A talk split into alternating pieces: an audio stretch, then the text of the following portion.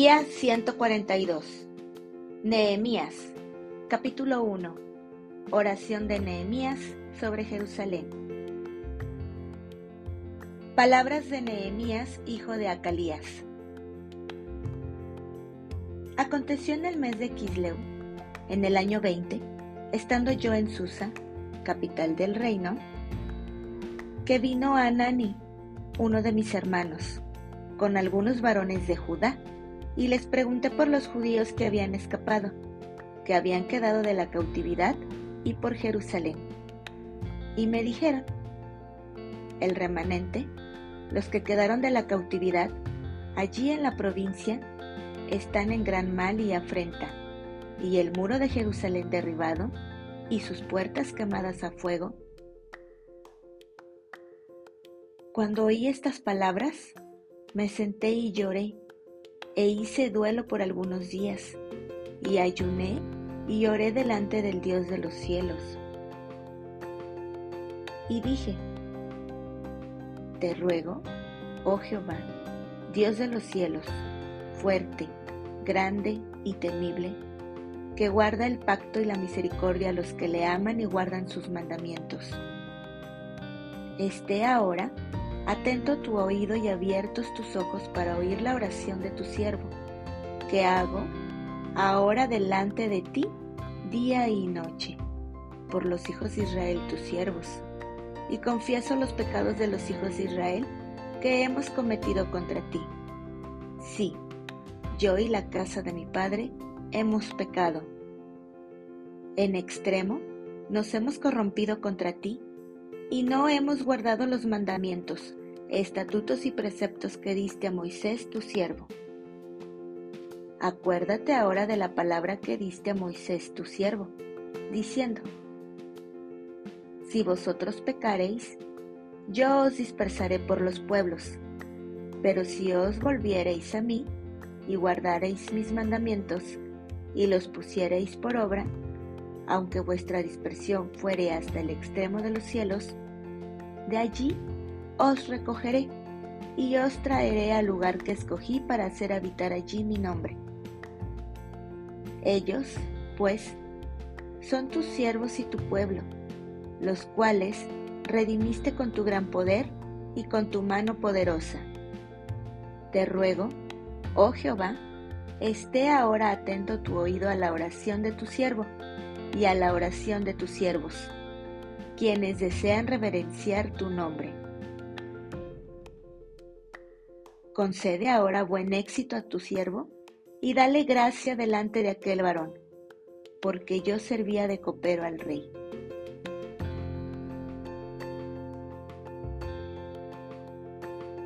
Capítulo 2 Artajerjes envía a Nehemías a Jerusalén.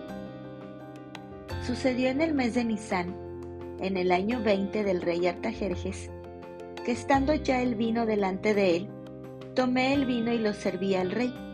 Y como yo no había estado antes triste en su presencia, me dijo el rey,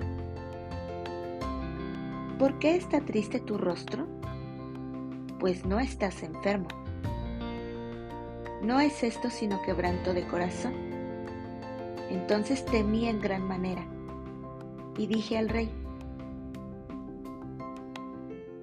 para siempre viva el Rey. ¿Cómo no estará triste mi rostro cuando la ciudad, casa de los sepulcros de mis padres, está desierta y sus puertas consumidas por el fuego? Me dijo el rey, ¿qué cosa pides?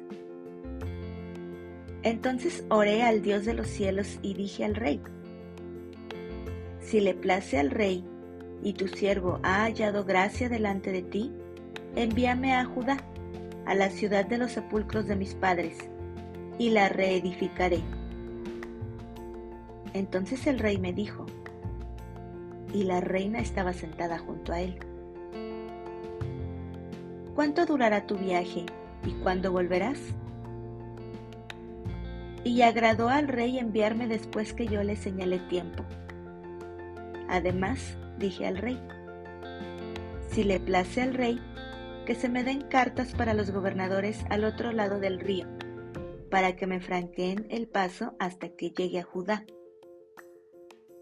Y carta para Asap, guarda del bosque del rey, para que me dé madera para enmaderar las puertas del palacio de la casa, y para el muro de la ciudad, y la casa en que yo estaré. Y me lo concedió el rey, según la benéfica mano de Jehová sobre mí. Vine luego a los gobernadores del otro lado del río, y les di las cartas del rey. Y el rey envió conmigo capitanes del ejército y gente de a caballo pero oyéndolo Zambalat, Oronita, y Tobías, el siervo amonita, les disgustó en extremo que viniese alguno para procurar el bien de los hijos de Israel.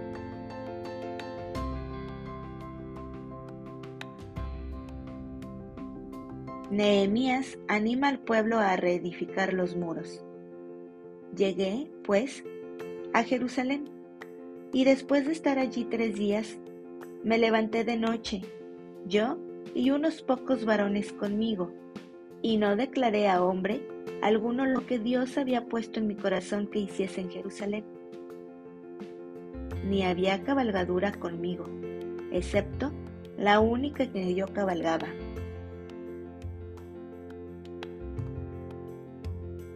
Y salí de noche por la puerta del valle hacia la fuente del dragón y a la puerta del muladar y observé los muros de Jerusalén que estaban derribados y sus puertas que estaban consumidas por el fuego. Pasé luego a la puerta de la fuente y al estanque del rey, pero no había lugar por donde pasase la cabalgadura en que iba. Y subí de noche por el torrente y observé el muro, y di la vuelta y entré por la puerta del valle y me volví. Y no sabían los oficiales a dónde yo había ido ni qué había hecho, ni hasta entonces lo había declarado yo a los judíos y sacerdotes, ni a los nobles y oficiales, ni a los demás que hacían la obra. Les dije, pues, vosotros veis el mal en que estamos, que Jerusalén está desierta y sus puertas consumidas por el fuego. Venid y edifiquemos el muro de Jerusalén y no estemos más en oprobio. Entonces les declaré cómo la mano de mi Dios había sido buena sobre mí, y asimismo las palabras que el rey me había dicho. Y dijeron, levantémonos y edifiquemos. Así esforzaron sus manos para bien.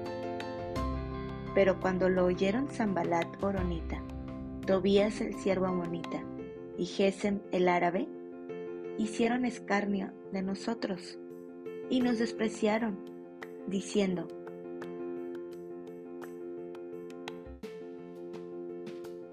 ¿Qué es esto que hacéis vosotros? ¿Os rebeláis contra el rey? Y en respuesta les dije, el Dios de los cielos, Él nos prosperará, y nosotros sus siervos nos levantaremos y edificaremos, porque vosotros no tenéis parte ni derecho ni memoria en Jerusalén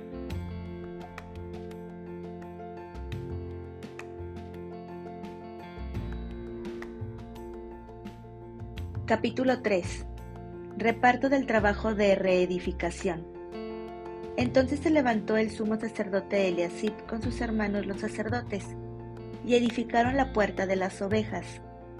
Ellos arreglaron y levantaron sus puertas hasta la torre de Amea, y edificaron hasta la torre de Ananeel.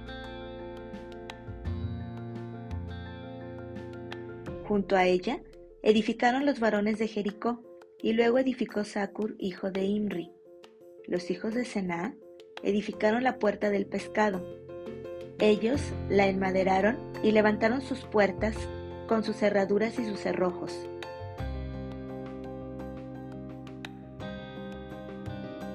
Junto a ellos restauró Meremot, hijo de Urías, hijo de Cos, y al lado de ellos restauró Mesulam, hijo de Berequías, hijo de Mesesabeel.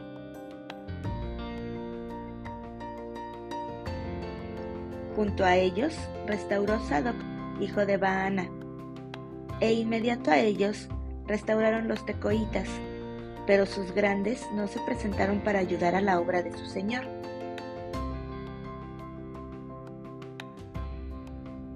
La puerta vieja fue restaurada por Joyada, hijo de Pasea, y Mesulam, hijo de Besodías. Ellos la enmaderaron y levantaron sus puertas, con sus cerraduras y cerrojos. Junto a ellos restauró Melatías Gabaonita y Jadón Meronotita, varones de Gabaón y de Mispa, que estaban bajo el dominio del gobernador del otro lado del río. Junto a ellos restauró Uziel, hijo de Araría, de los plateros, junto al cual restauró también Ananías, hijo de un perfumero. Así dejaron reparada Jerusalén hasta el muro ancho.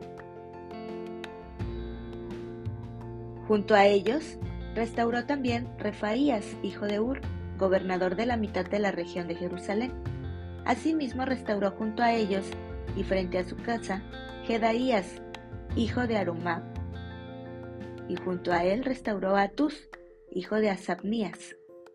Malquías, hijo de Arim, y Asub, hijo de Paat Moab, restauraron otro tramo, y la torre de los hornos. Junto a ellos restauró Salum, hijo de Aloes, gobernador de la mitad de la región de Jerusalén, él con sus hijas. La puerta del valle la restauró Anún con los moradores de Sanoa. Ellos la reedificaron y levantaron sus puertas, con sus cerraduras y sus cerrojos, y mil codos del muro, hasta la puerta del muladar. Reedificó la puerta del mulador Malquías, hijo de Recap, gobernador de la provincia de Bet Akerem. Él la reedificó y levantó sus puertas, sus cerraduras y sus cerrojos.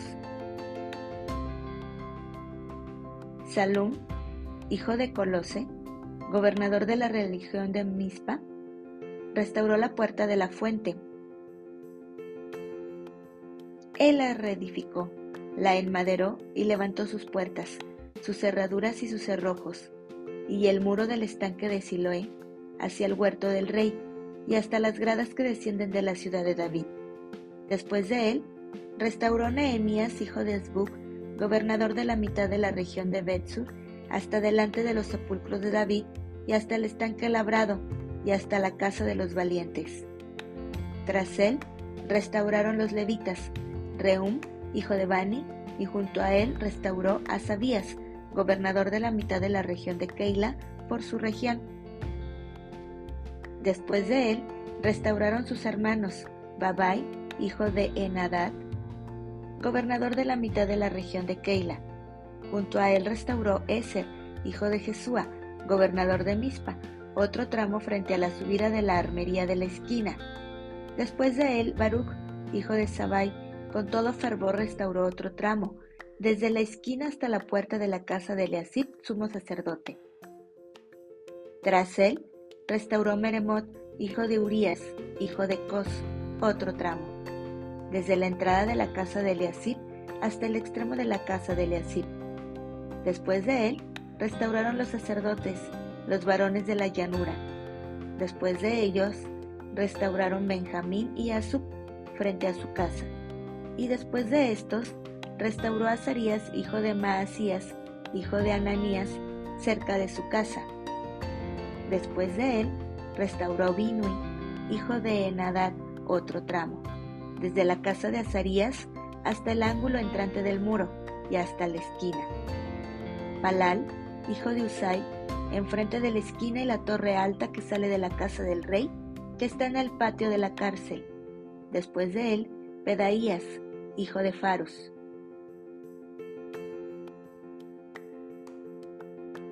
Y los sirvientes del templo que habitaban en Ofel restauraron hasta enfrente de la puerta de las aguas al oriente y la torre que sobresalía. Después de ellos, restauraron los tecoitas otro tramo, enfrente de la gran torre que sobresale hasta el muro de Ofel. Desde la puerta de los caballos, restauraron los sacerdotes, cada uno enfrente de su casa. Después de ellos, restauró Sadoc, hijo de Imer, enfrente de su casa. Y después de él restauró Semaías, hijo de Secanías, guarda de la puerta oriental. Tras él, Ananías, hijo de Selemías y Anún, hijo sexto de Salab, restauraron otro tramo. Después de ellos, restauró Mesulam, hijo de Berequías, enfrente de su cámara. Después de él, restauró Malquías, hijo del platero, hasta la casa de los sirvientes del templo y de los comerciantes, enfrente de la puerta del juicio, y hasta la sala de la esquina. Y entre la sala de la esquina y la puerta de las ovejas, restauraron los plateros y los comerciantes.